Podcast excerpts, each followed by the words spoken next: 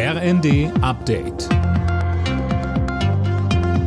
Stündlich neu. Auf den Punkt informiert. Ich bin André Glatzel. Guten Morgen. Justizminister Buschmann hält im Kampf gegen Corona eine Maskenpflicht ab Herbst wieder für möglich. Das hat er der Welt am Sonntag gesagt. Martin Bauer. Richtig, und zwar mit dem Inkrafttreten des neuen Infektionsschutzgesetzes. Man werde vermutlich noch im Laufe dieses Monats ein Konzept vorlegen. Möglichen neuen Lockdowns erteilte der FDP-Mann eine klare Absage. Nach allem, was wir wissen, sind Schulschließungen und Ausgangssperren heute nicht mehr verhältnismäßig, sagte Buschmann.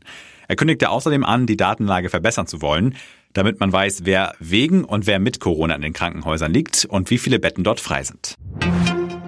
DGB-Chefin Fahimi hat sich dafür ausgesprochen, dass die Energiepreise für Privathaushalte gedeckelt werden.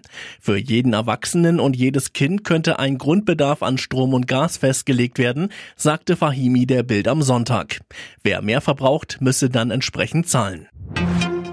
Der Christopher Street Day in Köln geht heute zu Ende. Seit Freitag steht die Altstadt ganz im Zeichen der Regenbogenfahne.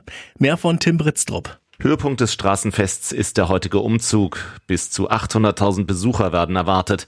Eröffnet wird die Parade von NRW-Ministerpräsident Hendrik Wüst.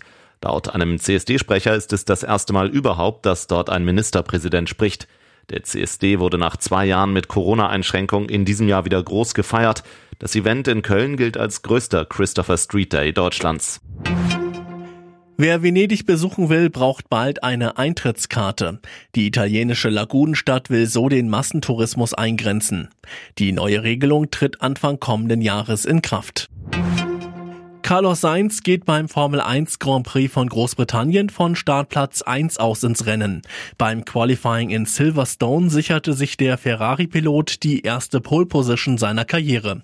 Dahinter starten Max Verstappen im Red Bull und Sainz Teamkollege Charles Leclerc. Alle Nachrichten auf rnd.de